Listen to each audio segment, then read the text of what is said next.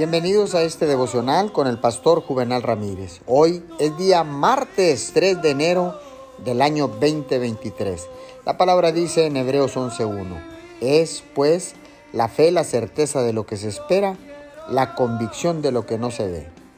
A veces usted necesita que se declaren fe y victoria sobre su vida. Las palabras tienen un poder creativo. Cuando usted las recibe en su espíritu, pueden engendrar semillas de aumento en su interior. Esa es la razón por la que hago estos devocionales diarios. Usted no fue creado simplemente para arreglárselas en una vida mediocre, insatisfecha e infructuosa. Dios lo creó para que deje su marca en esta generación. Usted tiene dones y talentos con los que no se ha conectado. Hay nuevos niveles de su destino que aún están por delante de usted. Pero dar el salto comienza en su pensamiento.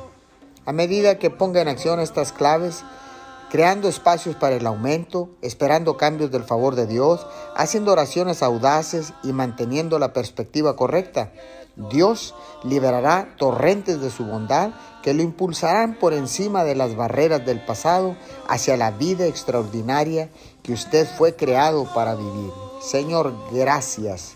Gracias porque has depositado una medida de fe en mi vida, Señor, para vivir una vida extraordinaria.